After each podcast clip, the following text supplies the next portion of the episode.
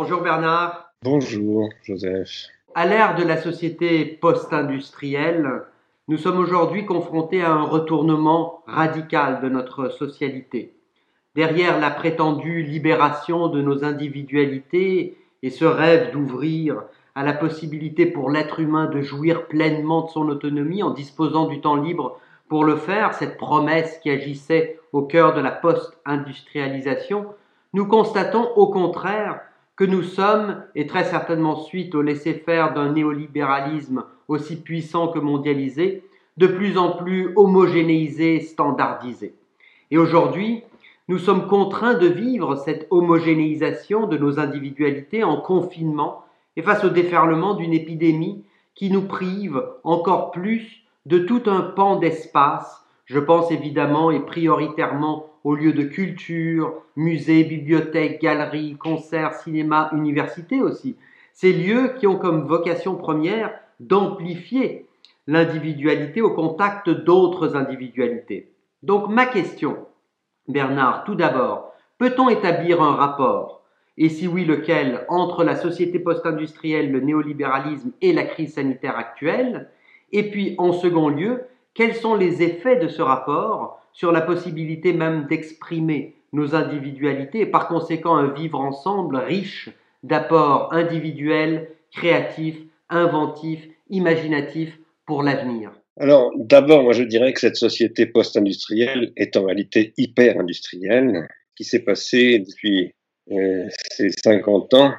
C'est une industrialisation d'absolument tous les rapports sociaux, euh, y compris des rapports à soi-même. Par exemple, le country, countrified self, c'est une industrialisation de mon rapport à moi-même. Pourquoi une industrialisation? Parce que c'est médié par des algorithmes qui ne m'appartiennent pas, que je ne connais pas, dont je ne sais pas comment ils fonctionnent, mais qui exploitent par contre les données que je produis pour faire de moi une marionnette, une marionnette digitale.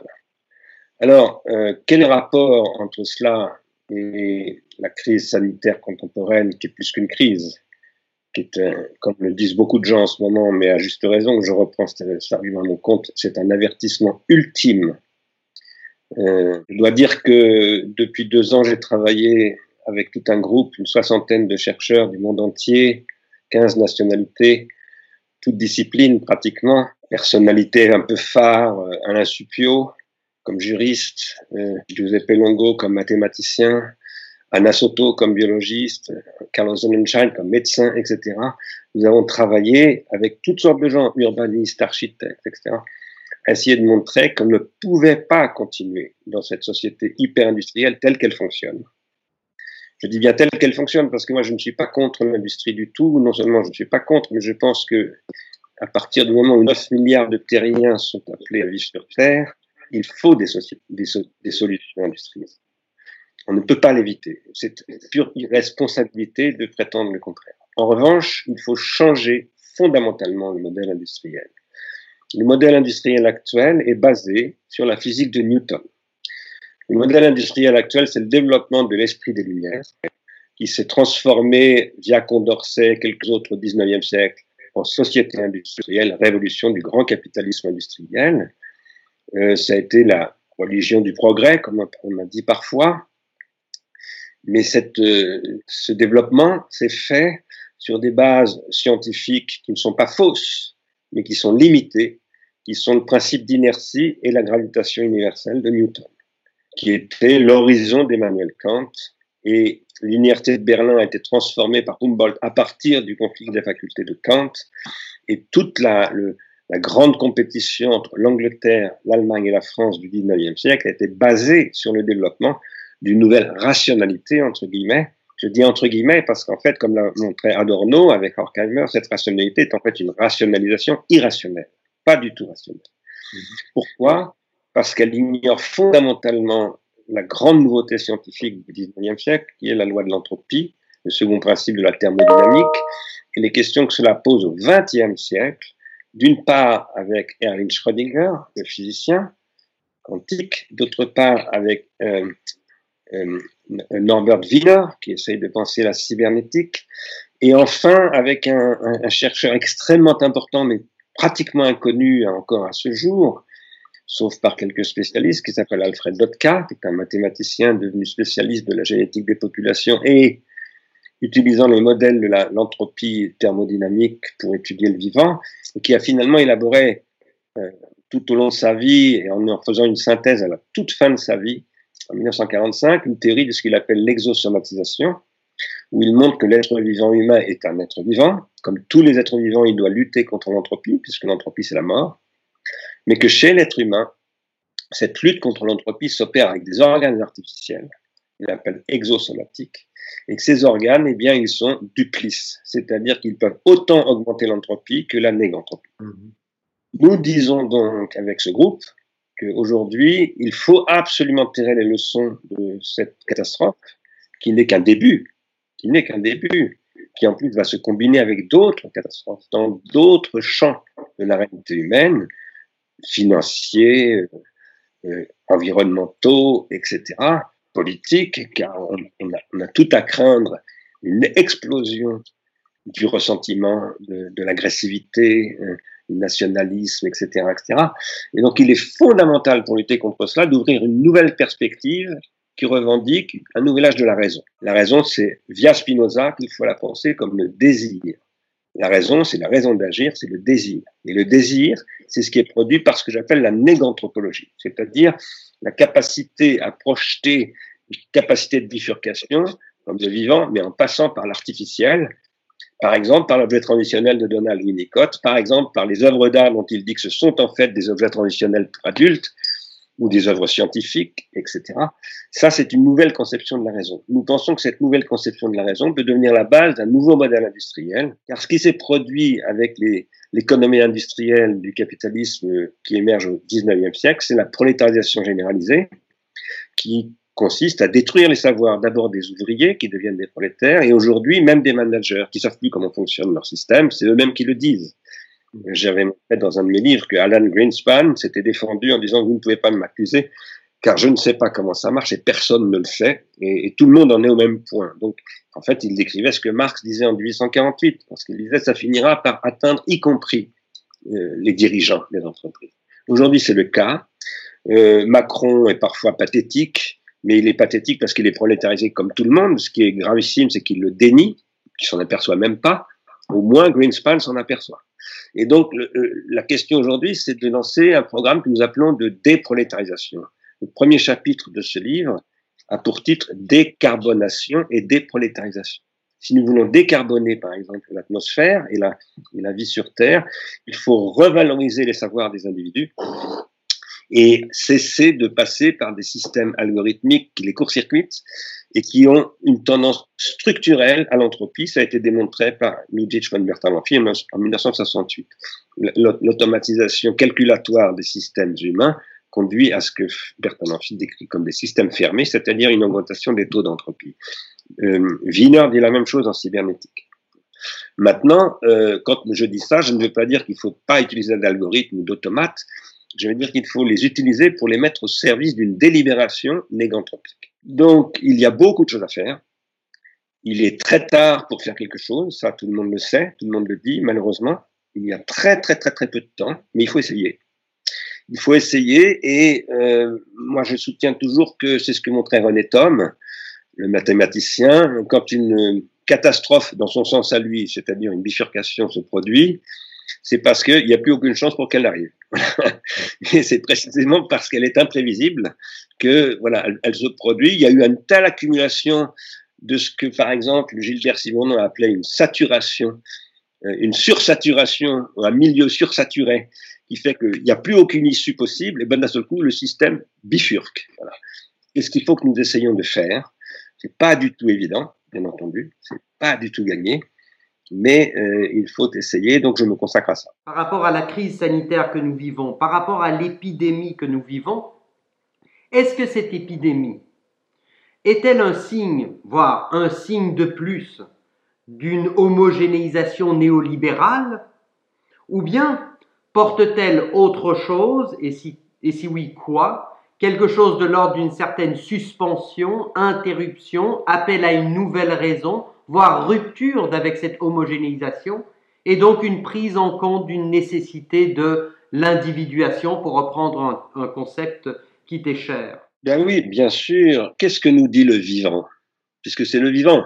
Alors je sais qu'on dit souvent que les virus ne sont pas vivants, c'est très discuté, mais peu importe, en tout cas ils appartiennent, hein. ils prolifèrent avec le vivant, dans le vivant. Qu'est-ce que nous dit le vivant? Eh Bien, il nous ce que Schrödinger disait déjà en 44, c'est-à-dire que la négantropie est toujours locale. C'est-à-dire qu'un organisme, par exemple, ne peut se négantropiser. Moi-même, je maintiens ma température entre 36 et 42 degrés. En dessous, je meurs par hypothermie. Au-dessus, je meurs par accès de fièvre. Euh, dans cette fenêtre-là, j'ai un système isothermique qui fait que voilà, homéostatique qui fait que je me maintiens dans cette fenêtre. Euh, et je me maintiens pourquoi? Parce que j'assimile de l'énergie en mangeant trois fois par jour, etc., euh, etc. Mais c'est local, c'est-à-dire que c'est inscrit à l'intérieur de mon corps. Mon corps est lui-même inscrit dans ce qu'on appelle parfois une niche, qui elle-même appartient à un écosystème.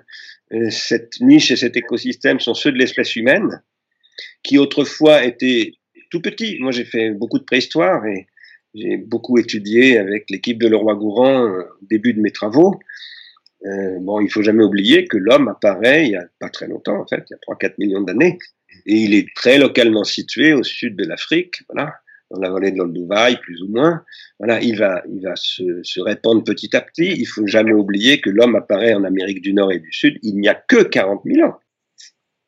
Et que c'est une migration qui s'est faite tout à coup à partir du moment où est apparu Homo sapiens sapiens, qui est subitement doté de nouveaux organes exosomatiques, pas simplement euh, les arcs, l'arc apparaît à ce moment-là, pas simplement euh, des instruments de musique aussi qui apparaissent à ce moment-là, mais également les grottes ornées, mm. euh, tout un, un, dispositif de constitution d'une mémoire collective qui va donner une puissance à cette cette nouvelle espèce qui est très bizarre puisqu'elle est exosomatique, elle, est débile sur le plan endosomatique. L'homme endosomatiquement n'est pas viable. Il n'est viable qu'à la condition de s'augmenter. Rousseau l'avait déjà compris, hein. euh, mais et, Herder aussi à la même époque. Mais euh, tout à coup, il y a environ paléolithique supérieur, disons entre 70 000 et 40 000 ans avant nous, euh, il y a un saut qui s'opère qui fait que, par exemple, tout, tout à coup, l'homme se déplace à 350 km heure parce que sa flèche à 350 km heure, donc il peut attraper une gazelle ou un guépard qui, court à 100 km heure. Il devient un prédateur absolument redoutable. En plus, il a des capacités de coopération, donc il sait se synchroniser, il parle, et donc il est capable d'attaquer avec une centaine de chasseurs, depuis un mammouth qui est un énorme animal extrêmement puissant. Et cependant, ce microscopique euh, animal le, le, maîtrise et finalement va l'exterminer d'ailleurs. Alors, euh, ça c'est le début d'un processus que j'appelle la transformation de la biosphère en une technosphère. Cette technosphère qui a été en fait euh, imaginé pour la première fois par Vladimir Vernadsky, qui est un savant soviétique extrêmement important, tout aussi important que Lotkad, que d'ailleurs il connaissait, mais tout aussi ignoré, ou presque, enfin un peu moins ignoré que Lotkad, extrêmement important. Euh, il décrit cette, transformation de la biosphère en technosphère et, il pose euh, voilà les problèmes qui sont ceux d'une fragilisation des conditions du vivant, euh, qui sont telles que, eh bien, le vivant, il y a un retour du vivant, comme on parlerait de retour du refoulé, tout à coup, parce que aussi euh, artificiel que nous puissions être, nous sommes néanmoins encore des êtres vivants. Et en tant qu'êtres vivants, eh bien, nous sommes soumis, pas intégralement aux lois de la biologie, mais quand même fondamentalement soumis. J'ai pris l'exemple tout récemment de Stephen Hawking, sur lequel j'ai un peu travaillé, parce que Stephen Hawking était considéré comme le plus grand physicien de son temps, ce qui n'est pas du tout mon avis d'ailleurs, mais en tout cas, euh, c'était un très grand physicien, ça c'est certain. Il faut savoir que Cambridge euh, entretenait 50 personnes pour s'occuper de lui en permanence. Et il, dirigeait un, une espèce d'orchestre composé d'ingénieurs, de toutes sortes de gens, euh, avec des instruments qui étaient le système Siri qui a été inventé pour lui, le système de synthèse vocale. Et en fait, il, il plus rien ne fonctionnait dans son corps. Et, et donc, il était presque intégralement artificiel. Mais pas totalement. Hmm. Pourquoi? Parce qu'il est mort. Et s'il est mort, c'est parce qu'il restait un être vivant. donc, il restait dépendant des, quand même des contraintes du vivant. Aujourd'hui, le vivant se rappelle à nous. Il se rappelle à nous via ce virus, avec évidemment, alors là, il aurait fallu parler, mais on n'en a pas le temps, étudier très en détail l'évolution de la virologie depuis un siècle, parce qu'il faut regarder de très très près ce qui, ce qui, ce qui se passe chez les virus. C'est tout à fait important. Il y a des choses très très nouvelles qui sont fondamentalement liées au vecteur de transmission technologique, euh, à la vitesse de transmission technologique. Et euh, par rapport à cela, euh, il est aujourd'hui, ce que nous dit le vivant à travers cette infection, c'est que si nous ne rétablissons pas un rapport à la localité, nous sommes fichus. qu'est-ce que c'est dangereux de dire ça, bien entendu, hein, parce que rapport à la localité, mais qu'est-ce que ça veut dire? Ben, Ça veut dire Marine Le Pen va dire ah j'avais raison. Non, pas du tout. Pourquoi? Le rapport à la localité, nous nous parlons ici, c'est le rapport à la localité ouverte dont parle Henri Bergson, par exemple, dans les deux sources de la morale de la religion, dont euh, Rainer Maria Rilke dans les élégies, pas dans les dans les sonnets à Orphée, euh, il faut que nous inventions une nouvelle localité. Nous publions un livre qui va paraître euh, début juin, je crois, 2020, qui s'appelle Bifurqué, le titre est Bifurqué. Nous soutenons qu'il faut relire un texte de Marcel Mauss de 1920, que la biosphère, c'est une localité dans, la, dans le système solaire. Pourquoi est-ce que c'est une localité? C'est au sens scientifique du terme. Il s'y produit des choses qui ne se produisent pas dans le reste de l'univers la biosphère ne fonctionne pas, comme le système solaire par exemple, ou les autres planètes et étoiles du monde. Pourquoi? Bien Parce que dedans est apparue une logique, qui est la logique du vivant. Je l'emploie pas au sens de François Jacob, parce que je suis assez critique sur François Jacob, mais cette logique du vivant, c'est celle de Vernadsky. Par exemple, Vernadsky dit il y a énormément de molécules sur Terre qu'on regarde en physicien, alors on a tort parce qu'en fait elles sont produites par les êtres vivants. Ce sont des biomolécules. Par exemple, le calcaire, c'est produit par le vivant. Ce sont des os, des squelettes, des coquillages, etc. Évidemment, toutes les maisons de Paris ont été faites en calcaire, en tout cas à une certaine époque, plus maintenant. Donc on se disait c'est de la pierre, donc c'est un, objet de la physique. Bah, pas du tout, c'est un objet de la biologie. Et donc il faut repenser tout cela fondamentalement. Euh, c'est ça que nous dit le vivant aujourd'hui. Il faut rendre compatible l'exosomatisation avec notre condition d'être qui reste malgré tout endosomatique. Il faut que notre cerveau et notre cœur continuent à fonctionner quand même un minimum. Et un virus absolument nanométrique peut tout à coup détruire tout ça. Et donc, euh, nous sommes, nous découvrons notre hyper vulnérabilité. Et en plus, ça n'est rien parce que la, vulnérabilité créée par ce virus, on ne l'a pas encore vue. On va la voir dans les effets sur l'économie qui risque malheureusement d'être extraordinairement euh, dommageable. Et donc, euh, il est très important aujourd'hui, dans ce contexte-là, de, repenser la situation totalement et d'une manière véritablement euh, à la fois patiente, mais extrêmement efficace dans le temps, puisque nous n'avons pas beaucoup de temps. Ça veut donc dire qu'il faut travailler avec de très hautes exigences conceptuelles, euh, et en même temps en faisant un transfert je dirais, de savoir ultra rapide vers la société. Une dernière question, parce que je sais que tu as beaucoup travaillé dans des instituts culturels français très importants, parmi les plus importants. Beaucoup sont aujourd'hui alarmés devant les effets de cette crise sanitaire et du confinement notamment dans les domaines de la culture ainsi que de l'enseignement supérieur. Il est indéniable qu'il y aura des effets dévastateurs sur ces domaines comme, comme sur l'économie. Mais ma question, comment tenter Comment penses-tu que nous pouvons enrayer ces effets, difficilement prévisibles d'ailleurs, sur l'espace culturel, sur la recherche fondamentale, sur l'enseignement euh, supérieur? Quelles seraient ou pourraient être les politiques qui pourraient rendre possible un autre horizon culturel et intellectuel que celui que nous vivons, d'après toi, de manière accélérée depuis 68 Quand je suis arrivé au centre Pompidou, j'ai posé qu'il fallait repenser complètement la fonction des institutions culturelles, qu'il fallait arrêter de mener ce que j'ai appelé la politique consumériste des institutions culturelles. Quand je suis arrivé au Centre Pompidou en 2006, Médiamétrie était en charge d'évaluer l'audience du Centre Pompidou, ce qui m'avait absolument choqué. Je connaissais très bien Médiamétrie parce que j'avais dirigé l'INA dix ans plus tôt. Et euh, Médiamétrie, c'est ce qui c'est ce qui calcule l'audience des télévisions, du temps de cerveau disponible de Patrick Lelay, qui est qui est mort récemment, paix à son âme ce pauvre bougre.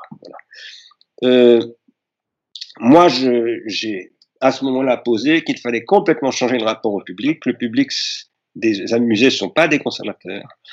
À cette époque-là aussi, le musée du Louvre avait publié une étude qui montrait que les, les gens passaient 46 secondes en moyenne devant les œuvres. Aujourd'hui, c'est tombé à 17 secondes, je crois. C'est absolument catastrophique, c'est apocalyptique. Et en fait, il n'y a plus d'institutions culturelles. Il y a des institutions de tour opérateur, de tourisme, euh, plus ou moins culturel, entre guillemets, voilà, qui sont, qui, qui détruisent totalement les conditions même de, de la pratique, par exemple, de l'œuvre muséale. L'autre aspect, l'enseignement, disons, l'université en particulier, qu'il faut absolument s'emparer des technologies numériques non pas pour faire des digital humanities, c'est-à-dire comment j'utilise un algorithme pour étudier les statistiques. Il faut le faire, ça bien entendu, mais ça, je dirais que c'est trivial. C'est tout à fait, euh, c'est très intéressant, mais c'est tout à fait trivial. Par contre, si on comprend qu'aujourd'hui, par exemple, un nanophysicien ne veut pas étudier la physique sans un ordinateur, que cet ordinateur, c'est le seul qui rend intuitif un phénomène qui n'est pas intuitable. Pourquoi? Parce que ce phénomène, il est nanométrique, il est en dessous des échelles lumineuses, donc il n'est inaccessible à ce que Kant appelait l'intuition. Mmh. Il n'est ni dans l'espace ni dans le temps. Mmh. À partir de là, on ne peut accéder à l'objet physique, à l'objet scientifique, qu'à travers cette machine. Eh bien, cette machine n'est plus simplement une machine. Cette machine, elle, est aussi importante que la table des catégories euh, d'Aristote. Là, ça veut dire qu'il faut que le monde académique se, bouge énormément pour s'emparer de toutes ces questions-là, au moment où, par ailleurs, on, voit bien que se développe avec euh, le confinement, les conférences Skype, Zoom ou autres, euh, et toutes ces technologies d'enseignement à distance, où là, il y a quelque chose de très dangereux qui risque d'arriver, est ce que Naomi Klein avait décrit dans la stratégie du choc. Mhm. Il risque d'arriver que les disrupteurs de la Silicon Valley disent on s'empare de tout ça pour détruire les universités, détruire les écoles et remplacer tout ça par du service en ligne. Voilà. Et malheureusement, c'est ce qu'il y a de plus probable. Mais ça, ça serait absolument catastrophique. Il faut au contraire mobiliser le monde académique, le monde euh, enseignant, qu'il est extrêmement important d'inventer une nouvelle expérimentation. Là, je me rapproche un peu de ce que disait Félix Guattari. Euh, Félix Guattari, dans les années 70, avait créé le CERFI, qui était une association qui faisait travailler ensemble des chercheurs, des travailleurs sociaux, des habitants, etc. il faut être très proactif. Ce que je veux dire par là, c'est qu'il faut s'opposer. Par exemple, à la, programmation de la recherche, moi j'y suis farouchement opposé, mais ça suffit pas de s'opposer. Il faut proposer. Il faut dire non, on veut pas de votre truc, mais nous on propose ça. Mmh. Et il faut faire des propositions vraiment alternatives et dont l'évidence de l'intérêt s'impose à tous. Et si on fait ça, on trouvera des soutiens partout. Dernière question, quel est ton antivirus philosophique? Souvent, c'est Socrate, tout simplement, et en particulier son discours sur le pharmacone. Qui n'est pas exactement ce que disent souvent les Déridiens, parce que souvent les Déridiens, Derrida n'a jamais dit ça, mais souvent les Déridiens croient que Derrida a dit que Socrate aurait dit qu'il ne fallait pas utiliser l'écriture, qu'il fallait pas, pas du tout, c'est, il suffit d'une l'enfèdre. Euh, Socrate ne dit pas du tout ça. Socrate dit qu'il faut contrôler l'écriture avec la dialectique et, et, et Derrida répond mais ça c'est une illusion. Euh, parce que c'est une dimension hypomnésique qui conditionne l'apparition de la dialectique. Mais moi, j'ajoute, ça, c'est Platon qui le dit, c'est pas Socrate. Moi, je pense que Socrate, c'était un tragique, et que, en tant que tragique, c'était, les grands tragiques, ce sont des penseurs du pharmacone. C'est du caractère ambigu, irréductiblement ambigu de la condition des, des anthropoïdes, des, des Voilà. C'est ce qu'a rappelé Jean-Pierre Vernon dans. On pourrait ajouter Hölderlin, alors bien entendu Hölderlin, et bien entendu Nietzsche sous certains aspects, mais j'ajouterais aussi Robert Wyatt, mhm. Charlie Parker, qui sont pour moi des figures philosophiques parfois. C'est-à-dire ceux qui ont réussi à transformer Robert Wyatt, que moi j'étais pas, quand j'étais jeune, j'étais pas du tout passionné par la pop music, ça m'intéressait pas tellement, même si le groupe de, de de Robert Wyatt avait joué avec Dutu Pukwana, avec des gens, avec des jazzmen comme ça, donc j'avais une certaine attention pour lui. Mais euh, à partir du moment où il a pris un LSD, il s'est jeté par la fenêtre du quatrième étage et finalement il s'est retrouvé euh, à jamais paralysé puisqu'il il vivait en chaise roulante, voilà. Eh bien, il est devenu un musicien fabuleux. Ça, c'est la question du pharmacone. Et c'est la question de ce que j'appelle la quasi-causalité que je reprends à Gilles Deleuze, mais en la modifiant un tout petit peu. Merci beaucoup, Bernard. Avec plaisir.